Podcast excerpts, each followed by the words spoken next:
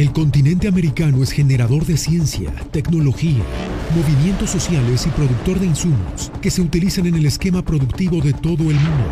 Con todo esto, América es generadora de importantes noticias. Magnética FM y Voz de América presentan Buenos días América.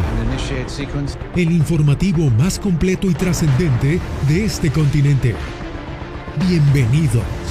Buenos días América. Good morning, America. Bienvenidos.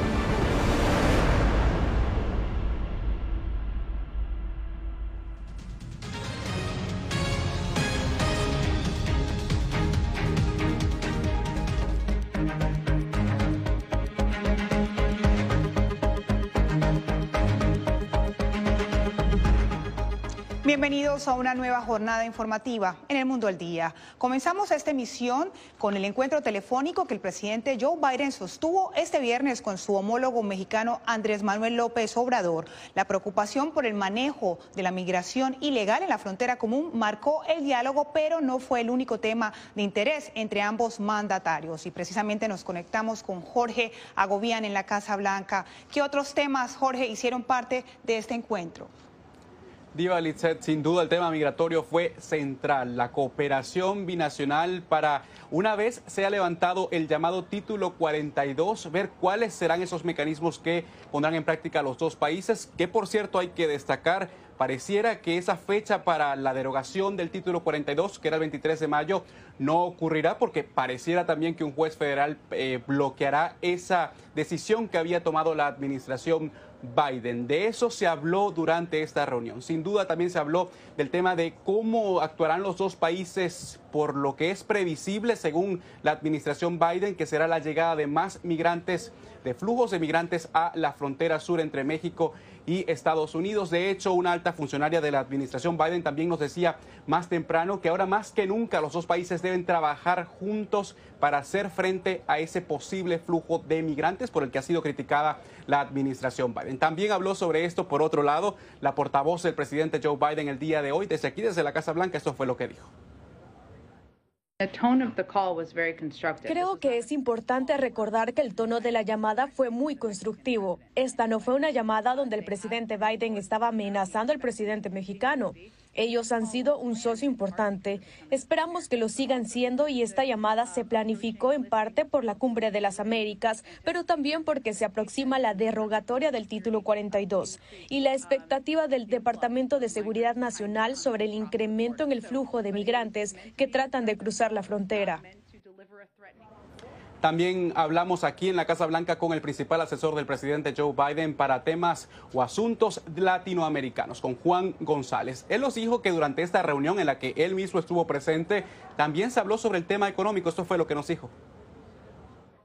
El compromiso entre los dos presidentes fue continuar esa cooperación eh, bilateral, pero la mayoría del enfoque de la conversación fue el tema económico, crear eh, oportunidades de trabajo, inversión del sector privado en el sur de México, eh, la colaboración entre USAID y Amexir en el norte de Centroamérica, pero también el trabajo con el resto del hemisferio entre ahora y la cumbre para asegurar de que estamos creando y, enfocándonos en el tema económico, que es lo que ha estado eh, eh, motivando a las, a las poblaciones que se migren.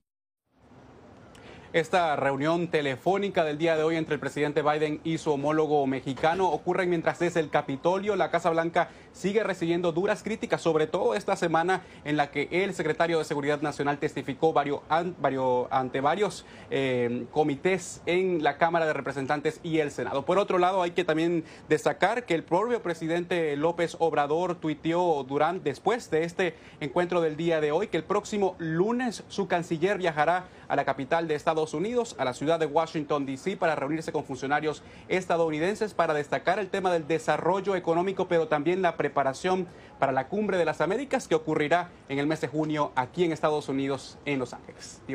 Gracias a Jorge Agobián desde la Casa Blanca.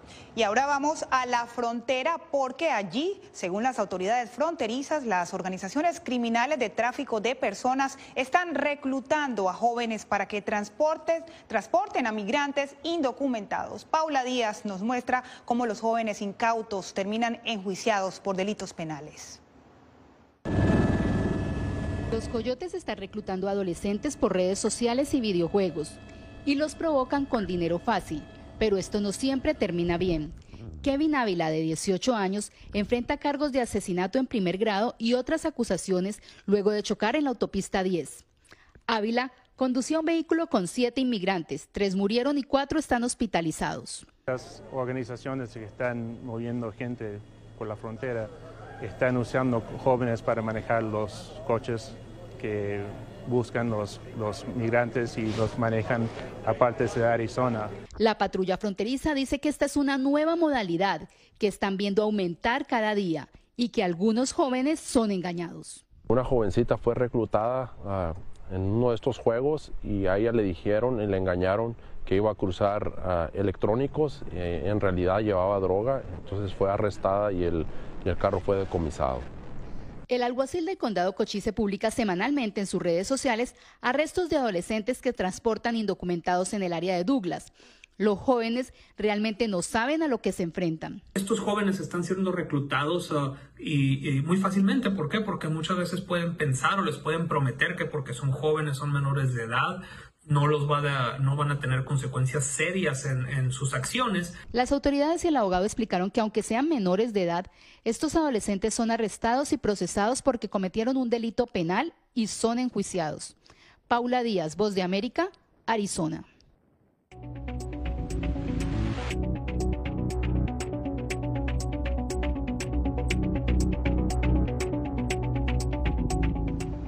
Rusia bombardeó Kiev durante la visita del secretario general de la ONU, lo que añade más escepticismo a la posibilidad de que el organismo pueda mediar exitosamente y así poner fin al conflicto. Ampliamos esta información con Ángela González, corresponsal en, la sede de la ONU en Nueva York. Ángela, ¿cuál es la reacción que ha tenido la ONU por este ataque?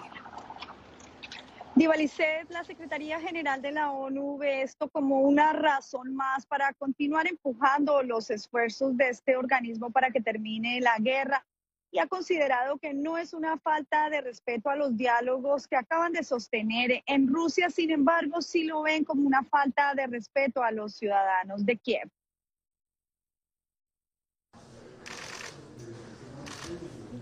A pocas horas de culminada la reunión del secretario general Antonio Guterres con el presidente Volodymyr Zelensky, varias explosiones sacudieron el centro de Kiev.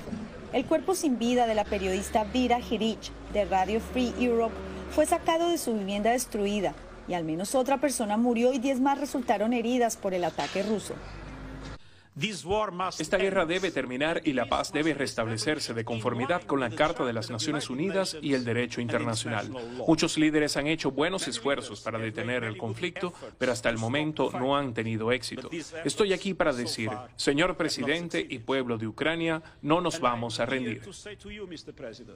Esto sucede luego de que la ONU hubiese alcanzado un acuerdo en principio con el presidente Vladimir Putin para evacuar a miles de personas en condiciones graves de la planta de absorción en Mariupol. Antonio Guterres no ve este ataque dirigido a él. Lo ve como una señal más de que hay partes que quieren continuar con esta guerra y nosotros queremos continuar el esfuerzo para asegurarnos de que el conflicto pueda terminar. Durante su reunión con el presidente Zelensky, el secretario general reconoció también que el Consejo de Seguridad le falló a Ucrania. El Consejo de Seguridad no hizo lo que estaba a su alcance para prevenir y poner fin a esta guerra. Esta es una fuente de gran desilusión, frustración e ira, pero el personal de la ONU trabaja todos los días para el pueblo de Ucrania. El secretario general también discutió esfuerzos con el presidente Zelensky para proveer dinero en efectivo a cerca de dos millones de ucranianos para el mes de agosto y también ayuda alimentaria a 6 millones de personas para el mes de junio. Esto sucede mientras se conoce que el gobierno ucraniano habría iniciado este mismo viernes su operación de evacuación de civiles en Mariupol, algo que la Organización de las Naciones Unidas se limitó a decir que es una operación compleja. Divalicet. Gracias a Ángela González. Entre tanto, Estados Unidos apoya la idea de que Finlandia y Suecia se integren a la OTAN para reforzar la cooperación militar en medio del conflicto europeo. Laura Sepúlveda tiene el reporte. Ucrania no ve un pronto cese del conflicto y ciudades como Mariupol siguen pidiendo apoyo de la Organización del Tratado de Atlántico Norte, OTAN. Hoy estamos a las puertas de una gran guerra. Debes entender que Putin sueña con capturar más que Ucrania. Si nuestros aliados se unen a esta guerra, antes detendremos esta guerra, que ahora está destruyendo nuestras casas, matando a nuestros residentes, nuestros ucranianos. Mientras tanto, la OTAN analiza la posibilidad de que Suecia y Finlandia, países que podrían fortalecer el apoyo militar, se unan a los 30 que ya lo integran. Estados Unidos, como expresó su secretario de Estado, apoya la moción. Ya tenemos una cooperación continua y, por supuesto, si nuestros entornos de seguridad se vuelven más desafiantes, por supuesto que nosotros, Finlandia y Suecia, podemos agregar esta planificación bilateral e incluir a todos los sectores de cooperación militar. Por su parte, el Pentágono aseguró no estar sugiriendo ni interviniendo en pautas de negociación entre Ucrania y Rusia, pues asegura que reconoce y respeta la soberanía de las naciones. Con respecto al asunto de armas nucleares, Estados Unidos advierte mantenerse alerta. Estamos monitoreando esto lo mejor que podemos, las capacidades nucleares de Rusia y como he dicho muchas veces, nos sentimos cómodos con la postura estratégica y de deterioro nuclear que tenemos para defender la patria y a nuestros aliados y socios, e instamos a Rusia a que deje de escalar la retórica con respecto a las armas nucleares y que haga lo correcto, es decir, terminar la guerra hoy. Laura Sepúlveda, Voz de América. Y en Ucrania las mujeres constituyen el 15% de su fuerza de combate, según el Ministerio de Defensa ucraniano. Yasmín López nos cuenta que la cifra se ha disparado actualmente desde la invasión rusa. El primer día de la guerra en Ucrania, la empresaria y teniente menor Evgenia Esmerald se unió a la defensa territorial de Ucrania. Unos días después, se convirtió en oficial del Regimiento Especial del Ejército de Ucrania.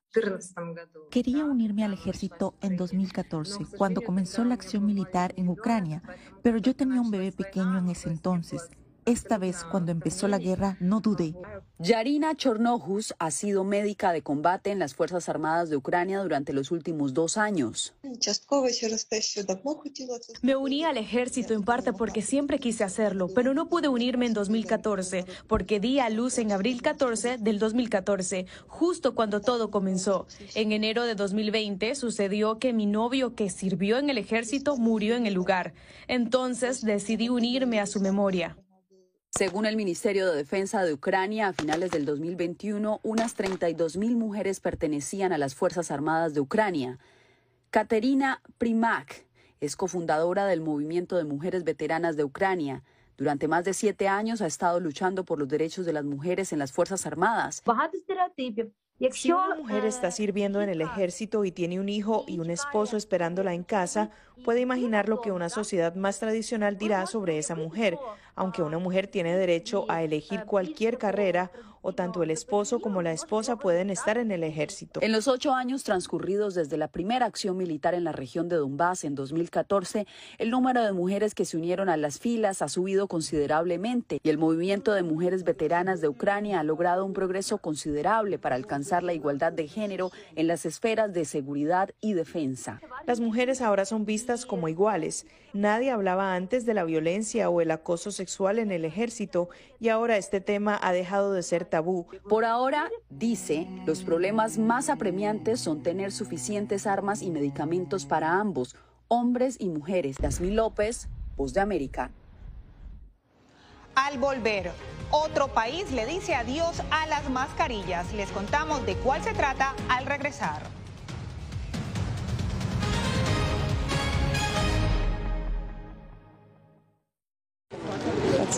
Es increíble. No encuentro palabras para explicar esto. No solamente que no tienen casa, han perdido a sus familias, pero han perdido a su país. Los pasos de su travesía, sus motivaciones y sueños, ucranianos y latinos, se unen en territorio fronterizo que separa a Estados Unidos y México cuando una era llega a su fin y otra comienza a construirse paso a paso. Vea de frontera a frontera una serie especial de La Voz de América.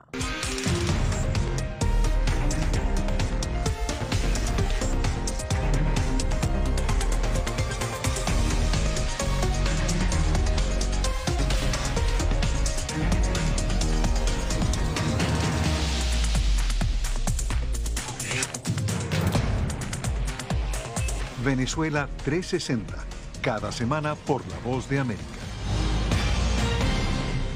¿Qué tal desde Washington comienzan las noticias en el mundo al día? Día a día, desde la capital de Estados Unidos y donde se producen las noticias que más te impactan. El objetivo es llegar al otro lado de la frontera para pedir asilo.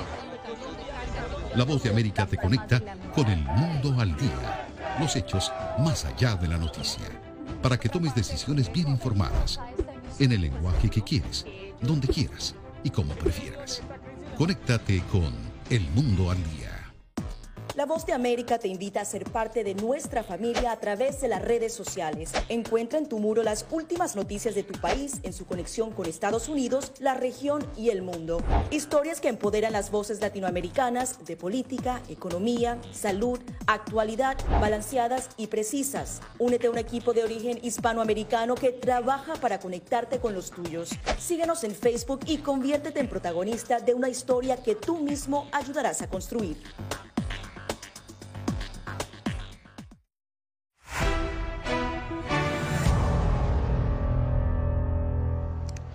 Es poco probable que Estados Unidos elimine el coronavirus, aseguró Anthony Fauci, el principal asesor de la Casa Blanca en la lucha contra el COVID-19. José Pernalete nos explica por qué. Anthony Fauci, principal asesor de la Casa Blanca en la batalla contra el coronavirus, dijo este viernes que la pandemia no ha terminado y es poco probable que en el país se elimine el COVID-19. De ninguna manera ha terminado. Todavía estamos experimentando una pandemia global. Cuando hablas de llevar a un nivel de control, y un nivel de control realmente no es cuando tienes miles de hospitalizaciones y tienes miles de muertes, es cuando logras que esos niveles sean lo suficientemente bajos como para que realmente no se saturen los hospitales.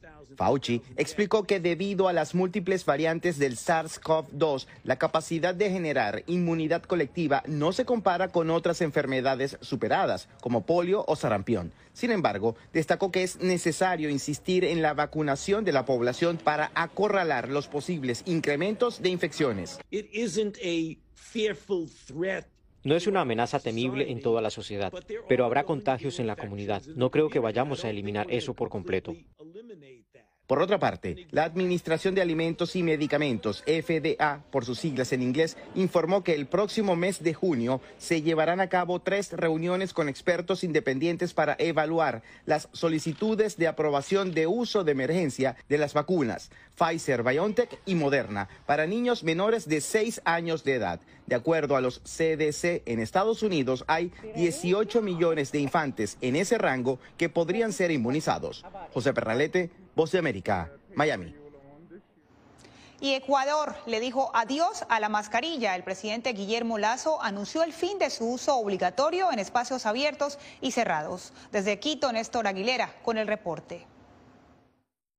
Prácticamente hemos vencido al COVID-19. Bajo esta premisa, el presidente del Ecuador, Guillermo Lazo, anunció el fin de la obligatoriedad del uso del tapabocas, luego de dos años del inicio de la pandemia. Aseveró que en la actualidad apenas 5 de cada 100 pruebas resultan positivas. Desde hoy, en el Ecuador, dejará de ser obligatorio el uso de la mascarilla en espacios abiertos y cerrados en todo el territorio nacional. El gobierno exhibió el balance alcanzado en su proceso de vacunación. Un 87% de la población cuenta con dos dosis de la vacuna y cerca de 5 millones y medio de personas inmunizadas con la dosis de refuerzo, de un universo cercano a 18 millones de habitantes. La inversión realizada para la adquisición de las vacunas se eleva a mil millones de dólares. China y Estados Unidos han sido los más importantes proveedores durante la campaña gubernamental.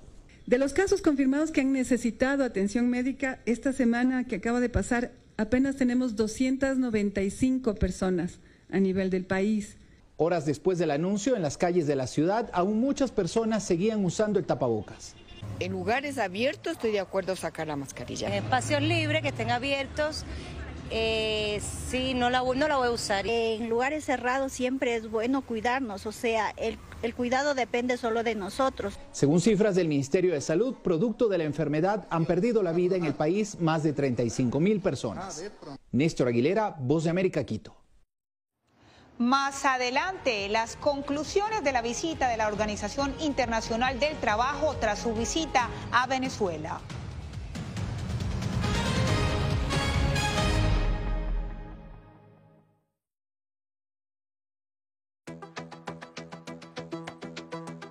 En momentos de crisis políticas y sociales, algunos gobiernos autoritarios recurren al bloqueo del acceso a Internet como herramienta para detener la información que entra o sale de su país. No obstante, existen algunas alternativas que te ayudarán a continuar conectado a la red a pesar de la censura oficial. Una de las más efectivas es el VPN o red virtual privada por sus siglas en inglés. La VPN pretende simular que la persona está en otro lugar del mundo y no en el país que esté restringiendo el acceso a Internet, de manera que es incapaz de detectar esa conexión interna y así se puede utilizar Internet con normalidad. Las ofertas de VPN en el mercado son muchas y las puedes buscar escribiendo las iniciales VPN en los motores de búsqueda, pero es importante descargarla o adquirirla antes de perder la conexión al Internet. Aquí te ofrecemos algunas opciones.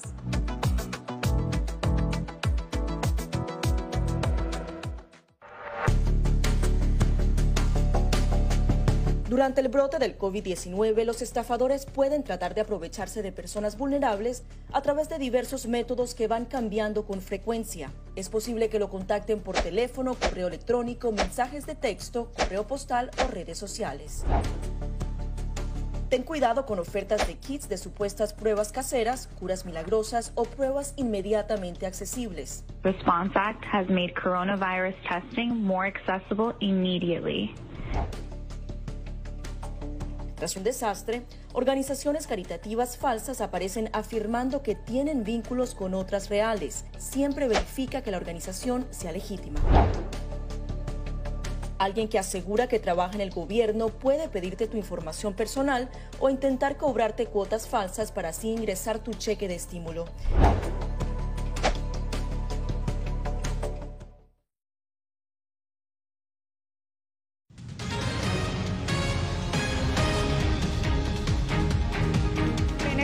El gobierno de Nicolás Maduro calificó como un éxito la visita de la Organización Internacional del Trabajo, pero Álvaro Algarra nos cuenta que dirigentes sindicales la describieron como un fracaso.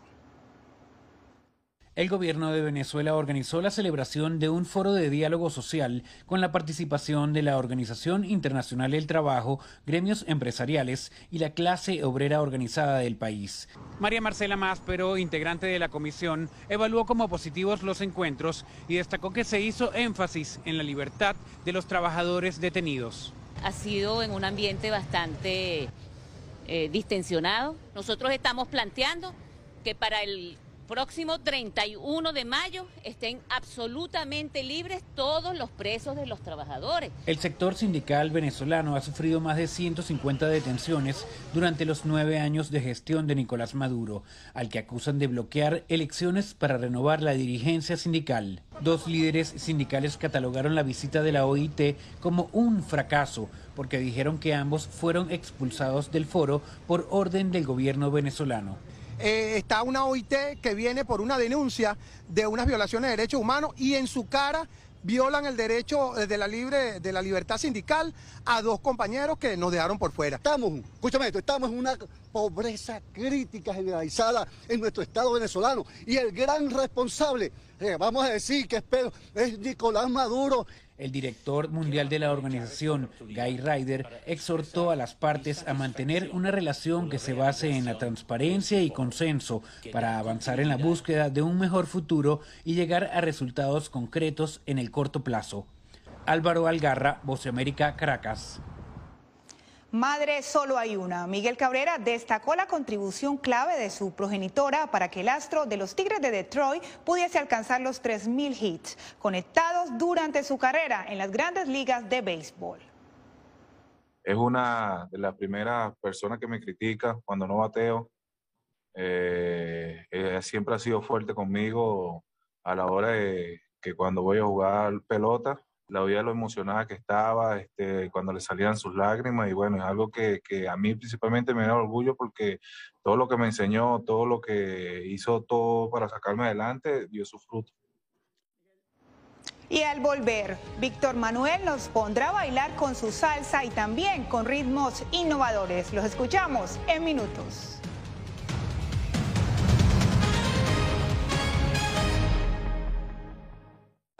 El 24 de febrero cambió la vida de millones de ucranianos. La invasión de Rusia a Ucrania puso sus vidas en pausa. Mujeres, ancianos y miles de niños huyen cada minuto del país. con Celia Mendoza y Julia Riera. La Voz de América documenta desde Polonia esta crisis humanitaria sin precedentes en Europa desde la Segunda Guerra Mundial. Vidas en pausa. Encuéntralo en vozdeamerica.com.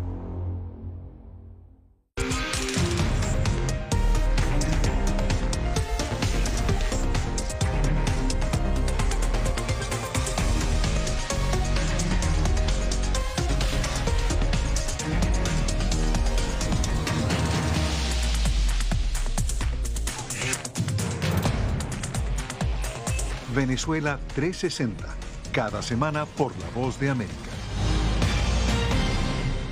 ¿Qué tal desde Washington comienzan las noticias en el mundo al día? Día a día, desde la capital de Estados Unidos y donde se producen las noticias que más te impactan. El objetivo es llegar al otro lado de la frontera para pedir asilo. La Voz de América te conecta con el mundo al día, los hechos más allá de la noticia, para que tomes decisiones bien informadas en el lenguaje que quieres, donde quieras y como prefieras. Conéctate con El Mundo al Día.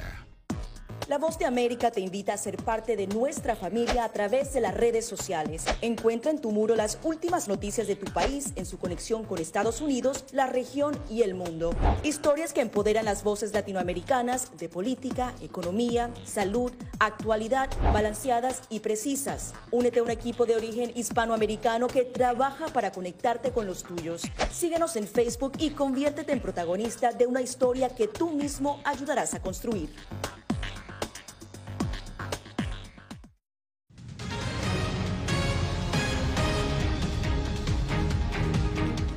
Víctor Manuel estrena producción musical. Esta vez combina la salsa clásica con ritmos innovadores. Le aseguró a Anthony Belchi que utilizó esta fórmula para llegar a un público más amplio. El cantante Víctor Manuel presenta Lado A, Lado B, su nuevo trabajo discográfico en el que combina la salsa más tradicional con los ritmos más urbanos. Su objetivo es seguir cumpliendo con las exigencias de los fanáticos que siempre lo han seguido, pero también presentar una oferta más original, con un nuevo estilo y así llegar a otro tipo de público.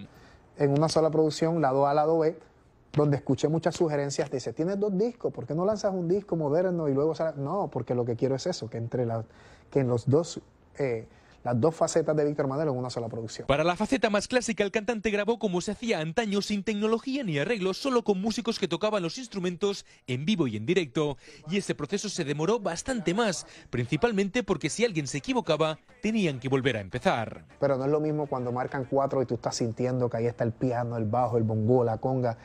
Lo que pasa musicalmente es otra cosa, otra atmósfera. Se considera un revolucionario de la salsa incorporando nuevos sonidos dentro de ese género. Pretende dejar un legado cultural a las nuevas generaciones, como lo han hecho otros referentes de la talla de Rubén Blades o Willy Colón, con una propuesta innovadora y transformadora. A mí me gustaría que me recordaran por mi propio estilo y siempre busqué sonidos modernos, siempre busqué colaboraciones diferentes. Porque por encima de todo no quiere perder la oportunidad de cautivar a un público más joven al que le interesa la música más actual es el lado moderno, que es obviamente hacia donde siempre yo me he dirigido, tratar de hacer una salsa, pero con sonidos más modernos. Hay una nueva generación que está creciendo con gustos urbanos. Yo no quiero perder esa generación. Por eso, para este nuevo disco se ha rodeado de grandes artistas urbanos que en su género también han hecho historia en la música. Anthony Belchi, Voz de América, Miami.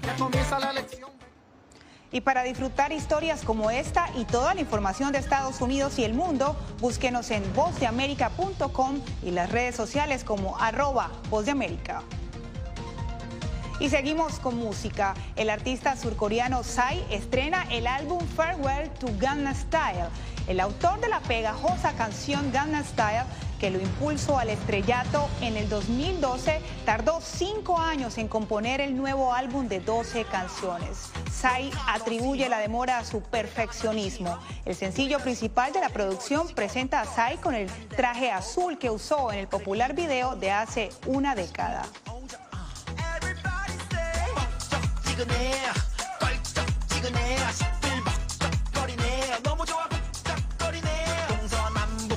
Y con este ritmo nos despedimos por hoy en el mundo del Gracias por tu atención. Al momento estás enterado de lo más relevante en materia informativa en el continente americano y su relación con el resto del mundo. Esto fue Buenos Días América, una producción de Voz de América, presentado por Magnética FM.